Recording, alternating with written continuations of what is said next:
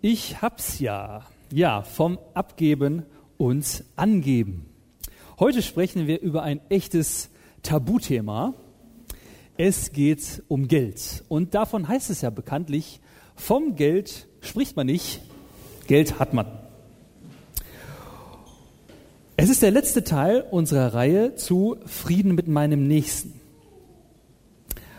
Und wie viele Streitereien gehen ums Geld?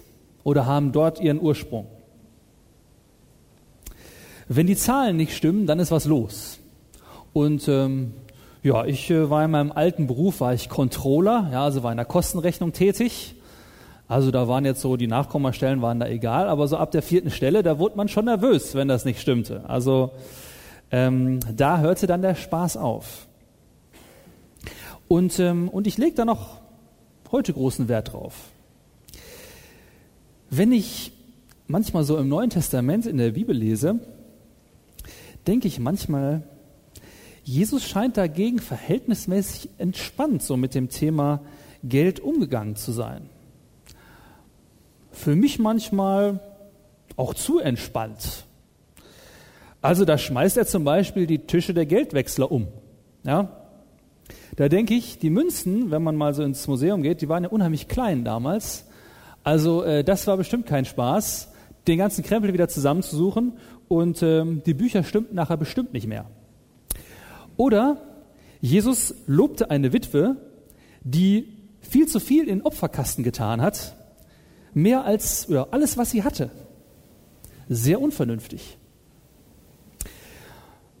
Oder Jesus lässt es zu, dass eine Frau Parfüm im Gegenwert eines ja, Kleinwagens verschwendet, statt das Geld lieber besser einzusetzen. Oder Jesus hat im Jüngerkreis einen zum Kassierer gemacht, der sich persönlich daran bereichert hat. Kann man in Johannes 12 lesen. Kann man sich auch fragen, ja, wusste er das nicht oder war ihm das nicht so wichtig? Vielleicht wird das Geld ja überschätzt, die Sache mit dem Geld. Vielleicht ist es gar nicht so wichtig, wie man immer denkt. Letztlich kann man nichts davon mitnehmen. Wir haben ja ein Bild von ähm, John D. Rockefeller und ähm, der gilt bis heute als einer der reichsten Menschen der Neuzeit. Und als er gestorben war, fragte jemand einen Freund der Familie, und wie viel hat er denn hinterlassen? Der Mann blickte ihn nüchtern an, zuckte mit den Schultern und sagte nur, alles. Und vielleicht warnt Jesus deshalb davor, das Geld im Leben zu wichtig zu nehmen. Und er spricht das Thema ziemlich häufig an. 18 von insgesamt 38 Gleichnissen von Jesus in der Bibel handeln in irgendeiner Art und Weise um Besitz.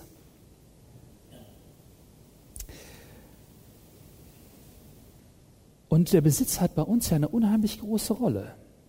Die einen fühlen sich schlecht und wertlos, weil sie nichts haben. Und andere sind überheblich, weil sie viel haben. Und beides ist gleich falsch. Manche oder ziemlich viele tun sehr viel oder alles, um mehr zu haben. Was bin ich bereit zu tun, um, ja, um das zu bekommen, was mir zusteht? Steuern hinterziehen, da nicht so genau hingucken oder vielleicht auch mal eine Lüge oder ja, Einnahmen auch mal verschweigen oder ja, die GEZs Stückchen zu hintergehen, irgendwie Wohnungen zusammenzulegen sozusagen. Oder ich finde, Geld hat eine unheimliche Macht. Der Dämon für die Hosentasche habe ich letztens im Anruf gelesen. Jesus warnt, du kannst nicht Gott dienen und dem Mammon. Eigentlich müsste man ja Warnschilder anbringen. Ja, also wenn man jetzt sich jetzt so einen 20 äh, oder 50 Euro Schein mal anschaut, da müsste man vielleicht so Warnschilder drauf anbringen, ja, wie bei Zigaretten. Ja, also zum Beispiel hier sowas da, ja. Geld kann tödlich sein. Wie viele Menschen wurden schon wegen Geld getötet, ja?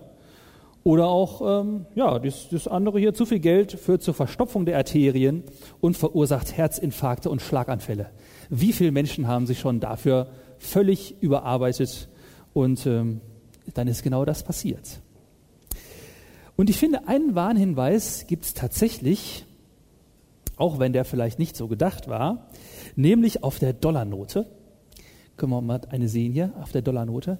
Und wenn wir das mal vergrößern, dann steht da drauf, in God we trust. Auf Gott vertrauen wir. Und man muss nur ein Fragezeichen dahinter setzen.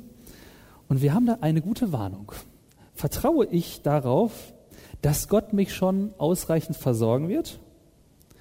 Wenn ich versuche, ehrlich zu sein und wenn ich versuche, ja, mit dem auszukommen, was ich bekommen habe?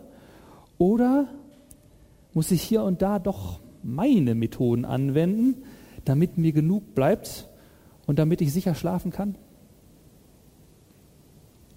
Wir haben heute einen sehr unscheinbaren Text und ja, wir werden hier und da noch ein bisschen was dazu nehmen müssen, aber ich finde, er gibt uns ein paar gute Hinweise, zum guten Umgang mit Geld. Also wir gehen heute mal richtig in die Vollen. Ich lese aus 1. Korinther Kapitel 16 die Verse 1 bis 4. Und da fällt mir ein, ich habe vergessen, der Technik Bescheid zu sagen, das noch äh, einzustellen. Ich, äh, Sie passen gut auf beim Lesen. Ich lese nach der neuen Genfer Übersetzung. Nun noch ein Wort zu der Geldsammlung für die Gläubigen in Jerusalem. Macht es so, wie ich es auch in den Gemeinden von Galatien angeordnet habe. Am ersten Tag jeder Woche, dem Sonntag, soll jeder von euch bei sich zu Hause einen Betrag auf die Seite legen, der seinen Möglichkeiten entspricht. Auf diese Weise kommt nach und nach eine größere Summe zusammen und das Geld muss nicht erst dann gesammelt werden, wenn ich komme. Sobald ich bei euch bin, werde ich diejenigen, die ihr für geeignet haltet, mit Empfehlungsbriefen nach Jerusalem schicken und eure Gabe überbringen lassen. Vielleicht werde ich, wenn es mir angebracht scheint, auch selbst hinreisen, sodass ich mich dann, sodass sie mich dann begleiten können. Ja, zwei Fragen habe ich heute zu diesem Text. Und äh, sie lauten in Anle Anlehnung an ein Wirtschaftsmagazin im öffentlich-rechtlichen Fernsehen mit Tipps zum Thema Geld. Wieso? Und die erste Frage heißt also, wieso? Ja. Wieso sammelt Paulus hier Geld für die Jerusalemer Gemeinden? Und warum schreibt er das den Korinthern? Und wieso sollten wir oder sollte ich da was von lernen können und vielleicht auch etwas abgeben? Die Argumente stehen hier leider an dieser Stelle nicht und die muss man sich aus der Bibel so ein bisschen zusammensuchen.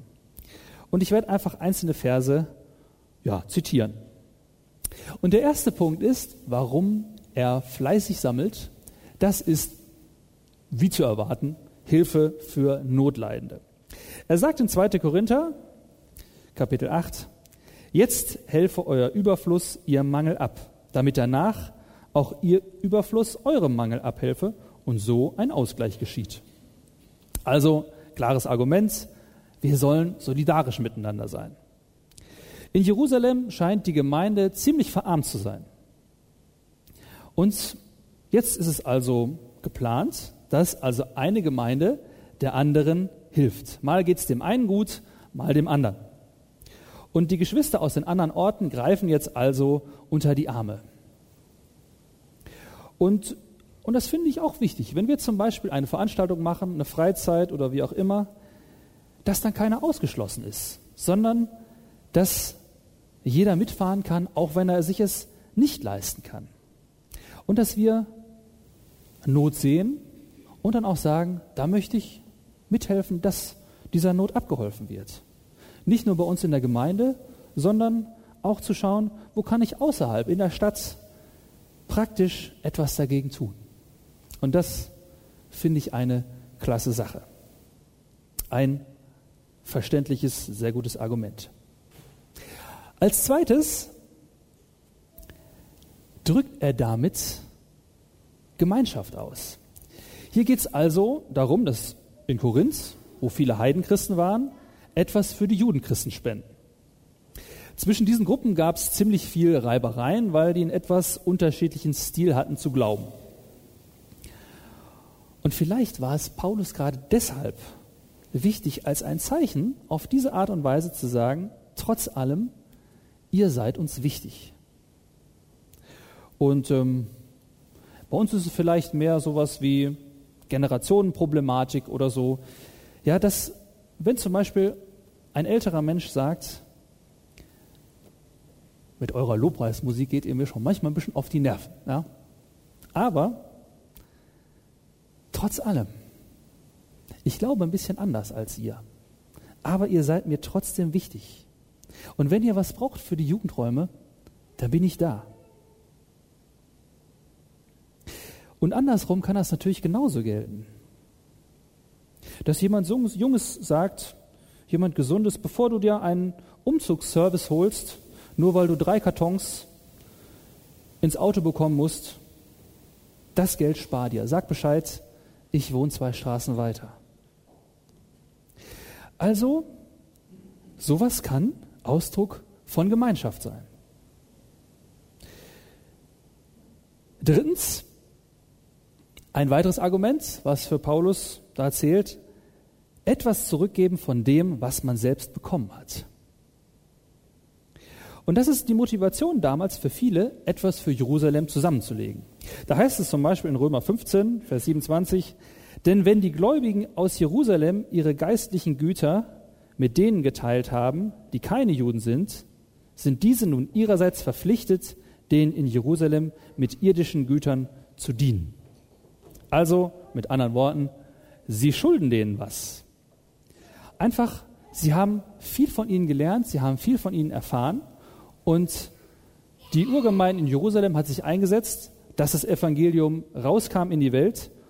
Und jetzt sind also die, die Heidenchristen dran zu sagen, ich habe viel bekommen und jetzt möchte ich davon was zurückgeben.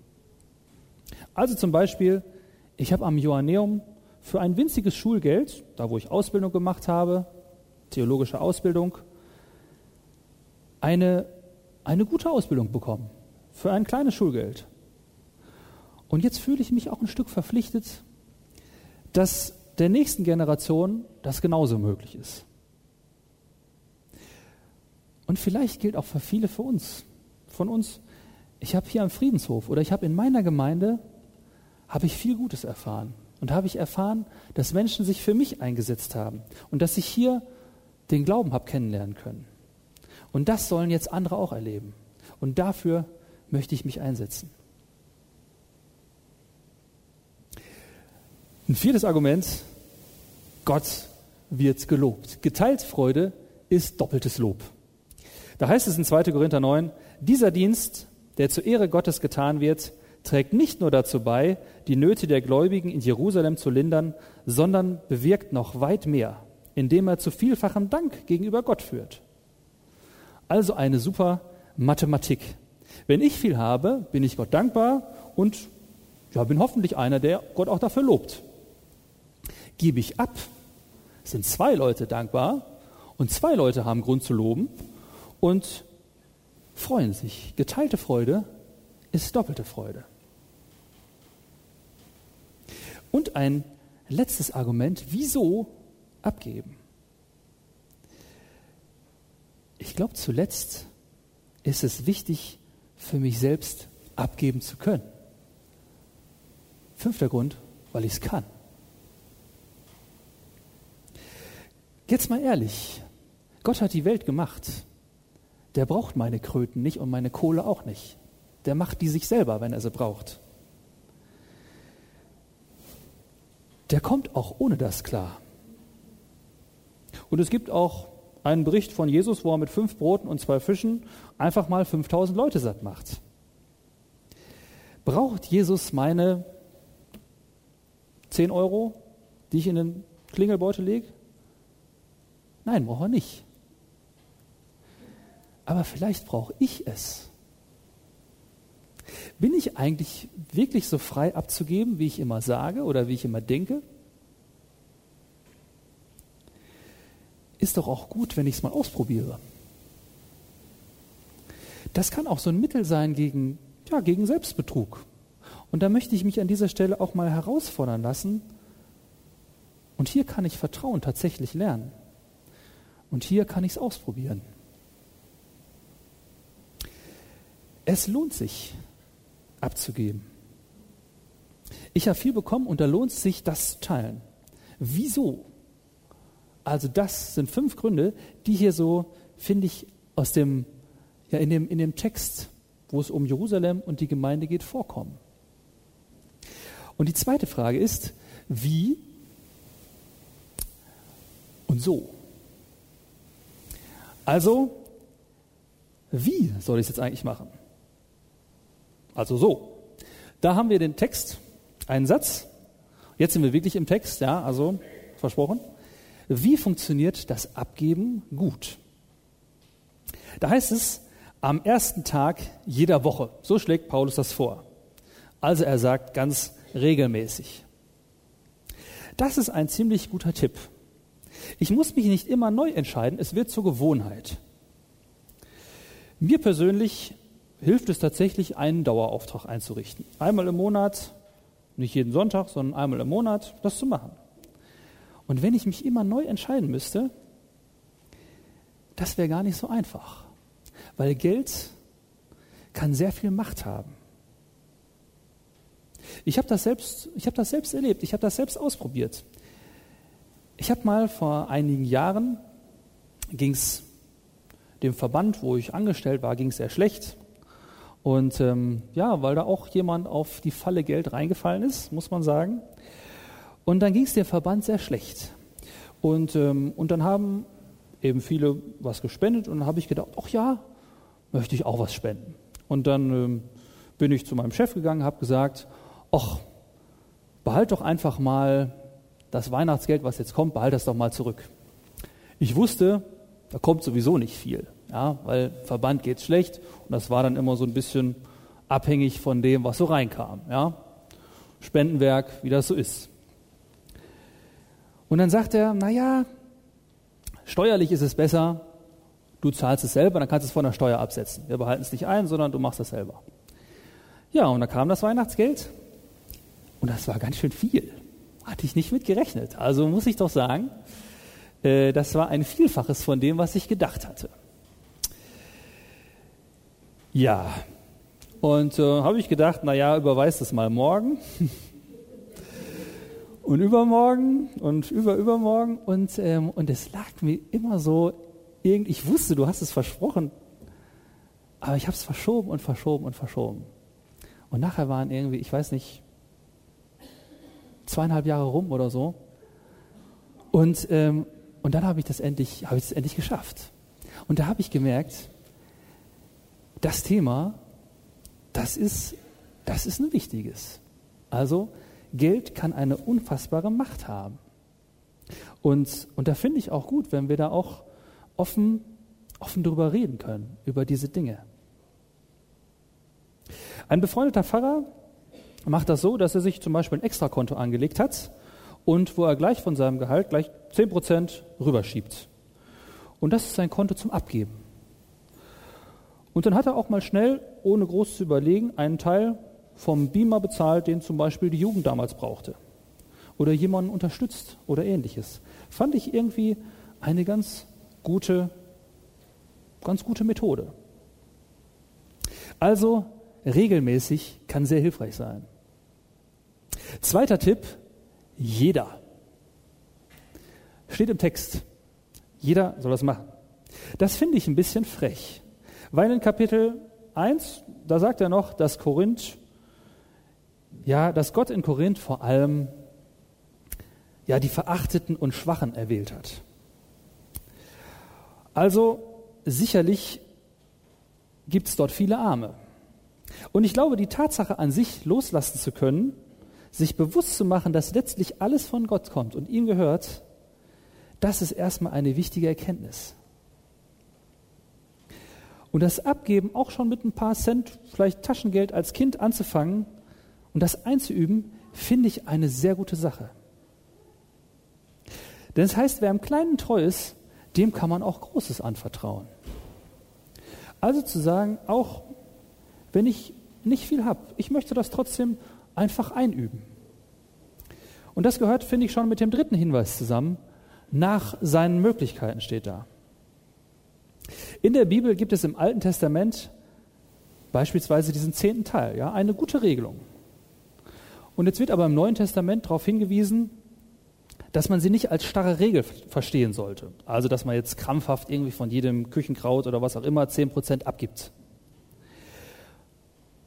Und 10% kann auch für eine junge Familie oder für eine arme Rentnerin oder wie auch immer sehr viel sein, weil da geht es ans Existenzielle. Essen, Trinken, Miete, die bezahlt werden muss. Und für andere sind vielleicht 10 Prozent, werden 20 Prozent auch übrig. Ja? Und die haben dann viel, viel größeren Spielraum. Und wenn man über bestimmte Themen, zum Beispiel über Geld predigt, da hören es immer leider meistens die Falschen. Und deshalb finde ich wichtig, einfach für sich zu hinterfragen. So, was sind denn eigentlich so meine Möglichkeiten? Paulus bremst da auch in 2. Korinther 8 ein Stück und sagt, schließlich soll es nicht dazu kommen, dass ihr anderen aus ihrer Not helft und dadurch selbst in Not geratet.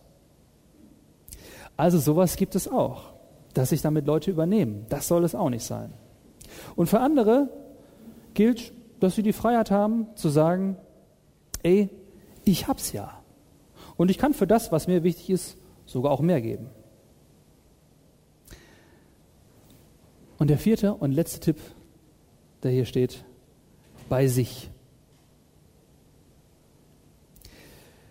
In der Bergpredigt sagt Jesus, Matthäus 6, wenn du Almosen gibst, wenn du was abgibst, solltest du es nicht vor dir hinaus posaunen, damit andere dir auf die Schulter klopfen. Nicht angeben, sondern abgeben. Da heißt es, lass die Hand, linke Hand nicht wissen, was die rechte tut.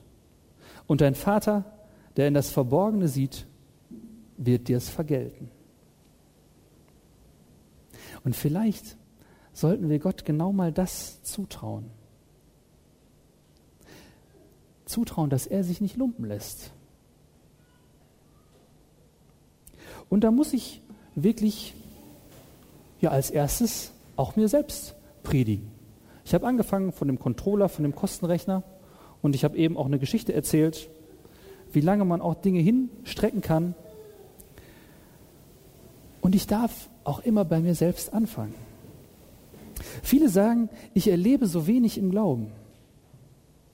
Vielleicht sollten wir einfach mal auch Dinge riskieren und Gott beim Wort nehmen und zum Beispiel beim Thema abgeben. Abgeben, damit Notleidenden geholfen wird, damit das untereinander gestärkt wird, damit ich was zurückgeben kann von dem, was ich selbst Gutes bekommen habe, damit Gott umso mehr gelobt wird und damit ich frei werde von dem, was mich immer wieder einengt. Und dabei möge Gott uns helfen. Amen.